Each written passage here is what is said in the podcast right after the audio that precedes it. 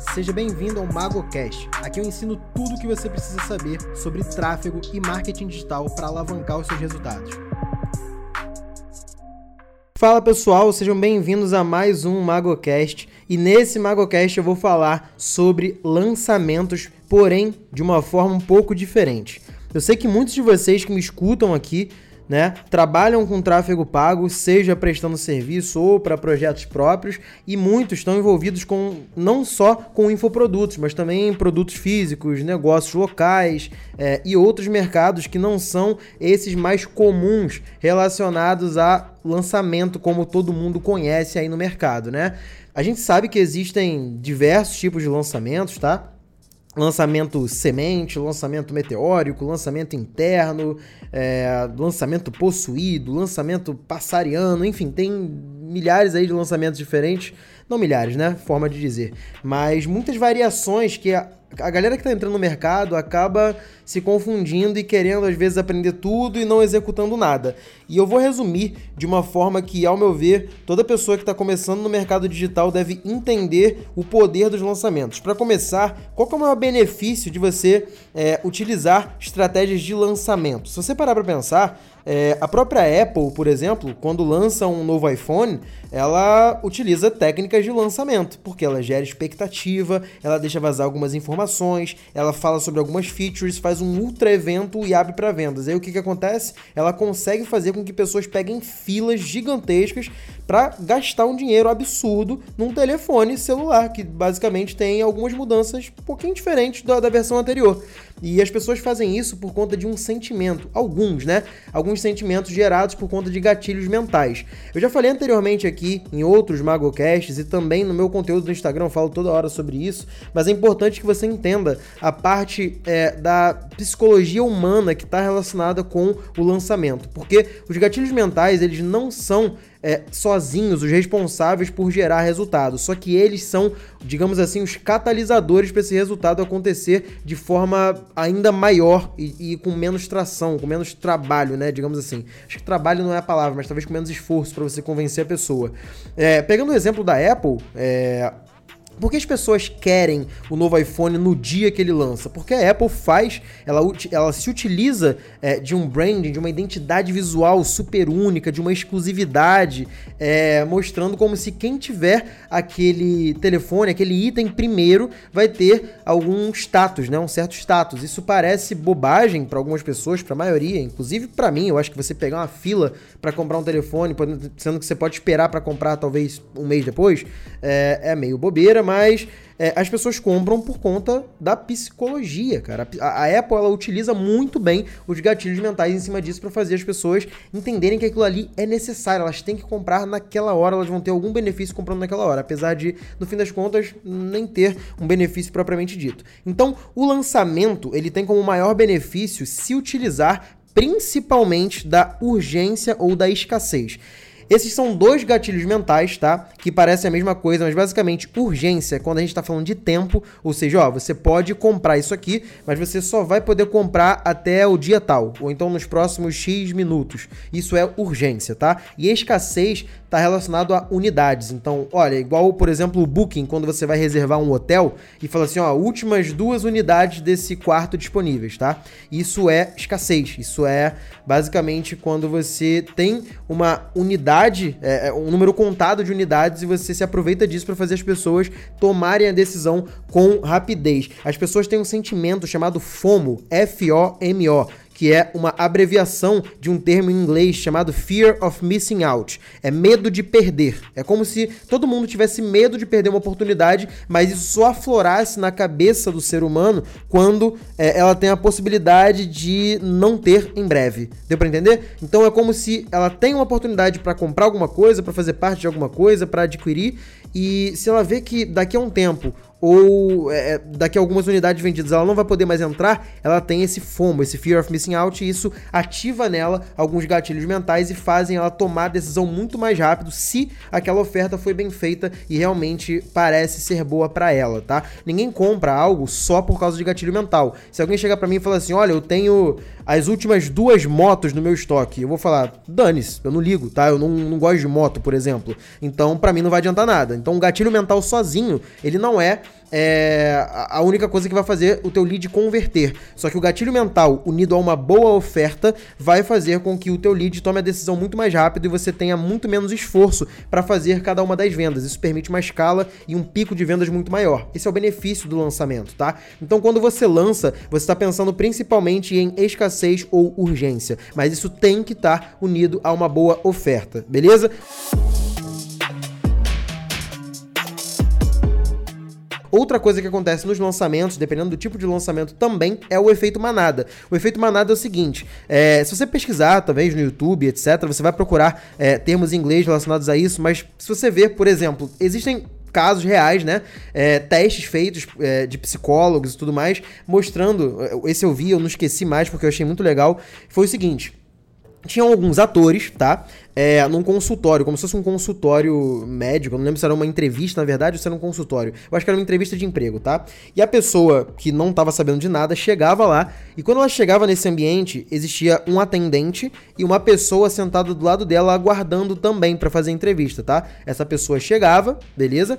E ela sentava. Até, até então, tudo normal. Só que depois de um tempo, depois de alguns minutos, tocava como se fosse uma buzina, uma sirene, tá? E quando essa sirene tocava, o atendente que estava sentado lá na mesa e a pessoa que estava sentada quando ela chegou, levantavam, ficavam em pé por 5 segundos, depois sentavam de novo. E isso aconteceu uma vez, a pessoa meio que olhou pro lado, não entendeu muito bem.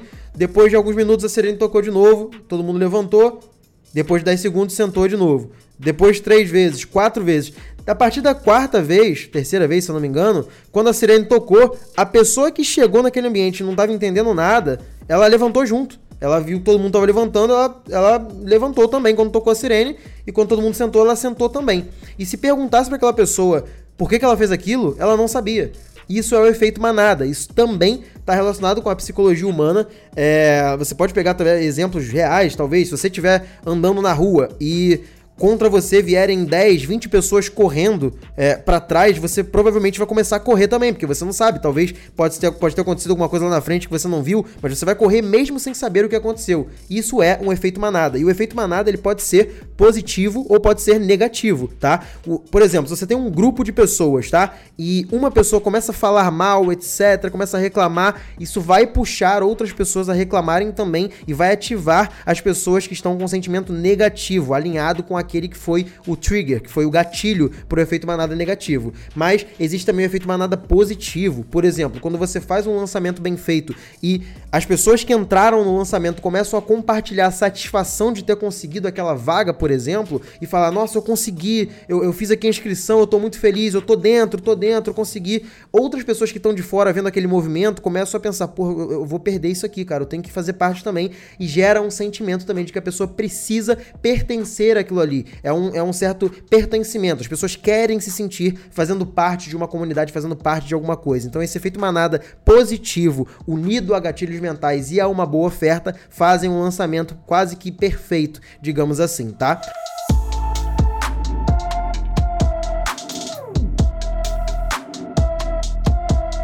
Então, isso é o benefício de um lançamento. O malefício é que o lançamento ele precisa fechar o carrinho, ele precisa fechar as inscrições em algum momento, né? E vai chegar um determinado momento que as pessoas talvez queiram comprar e não vão poder porque o carrinho está fechado. Só que o lado positivo é que você gera uma escassez muito grande, um efeito manada, faz um pico de vendas muito grande, tem um faturamento grande em, em curto espaço de tempo, tá?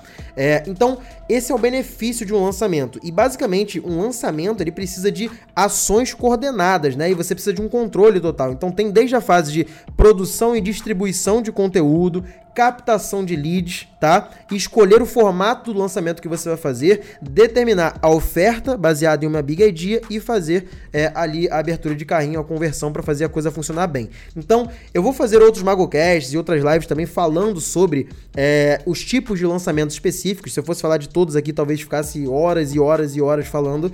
É, não é o objetivo do MagoCast, mas é, o, ao meu ver, tá? Existe um tipo de lançamento que ele, ele pode ter variações lançamentos, tá? É, lançamento, esses lançamentos, por exemplo, o Meteórico. O lançamento Meteórico é muito famoso porque ele utiliza o WhatsApp, né? Ele utiliza vários grupos de WhatsApp e as pessoas têm ações coordenadas em determinados dias e horários, unido a conteúdos distribuídos e, e carrinho aberto, por exemplo, para fazer as pessoas comprarem. Mas você pode fazer variações, por exemplo, de é, um lançamento meteórico, e isso pode ser aplicado para tipos de negócios diferentes, beleza? Então, muita gente pergunta se dá para utilizar é, para negócio local, dá para utilizar para e-commerce, dá para utilizar para qualquer coisa, cara. A minha resposta é que você consegue é, aplicar o lançamento para qualquer coisa se você fizer a oferta do jeito certo, beleza?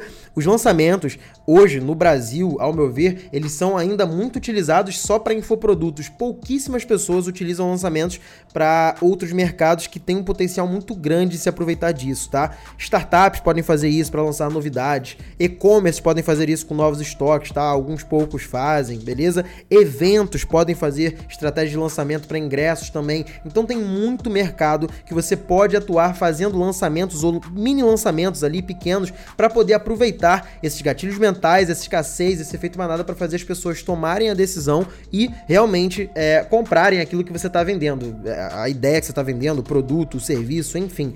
É, então você pode sim aplicar as estratégias de lançamento em qualquer tipo de negócio, beleza? O intuito desse MagoCast é, é abrir a sua mente e te fazer entender que esses conceitos de escassez, gatilho mental, oferta, efeito manada e essas ações coordenadas para um lançamento bem feito podem ser aplicadas em qualquer mercado, desde que você entenda quem é a tua persona, o que que ela está buscando resolver e como o teu produto resolve esse problema. Unindo uma boa oferta a uma estratégia de lançamento, você consegue ter um pico de vendas muito bom e gerar um resultado extremamente extremamente positivo para o negócio que você está aplicando esse lançamento. Beleza? Então, esse aqui é o MagoCast de hoje e agora eu vou abrir aquele quadrinho aí que foi sucesso nos últimos MagoCasts que eu consegui e eu separei três perguntas é, relacionadas a esse assunto que a gente falou hoje, tá?